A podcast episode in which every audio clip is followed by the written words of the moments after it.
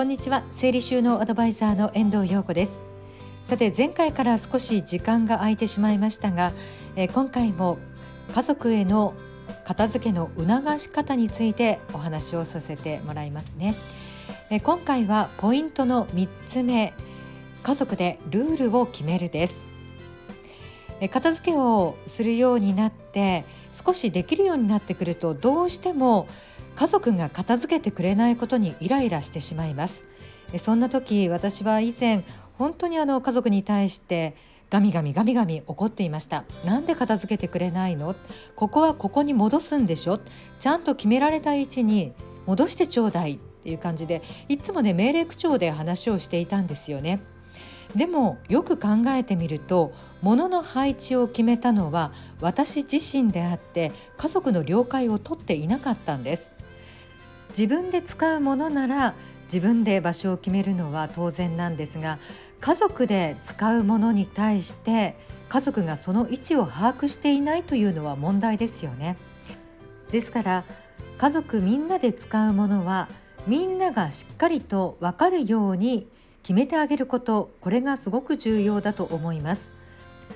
お家の中の片付けってどうしても片付けられる人のペースで片付けられる人のレベルに合わせた収納の仕方になってしまいがちなんですが加えて大事なのはみんなでルールを決める時に一番片付けられない人に合わせてあげる。レベルをそこにまで落とし込んであげるっていうことがすごく重要なんですよね。でないと片付けられる人のレベルに合わせてしまうと片付けられない人はすごくしんどくなってしまいます。ですのでみんなでルールを決める時には片付けられない人のレベルに合わせた収納の作り方考えるようにしてあげてください。そしてそれができるようになったら少しずつレベルを上げるようにしてみてはいかがでしょうか。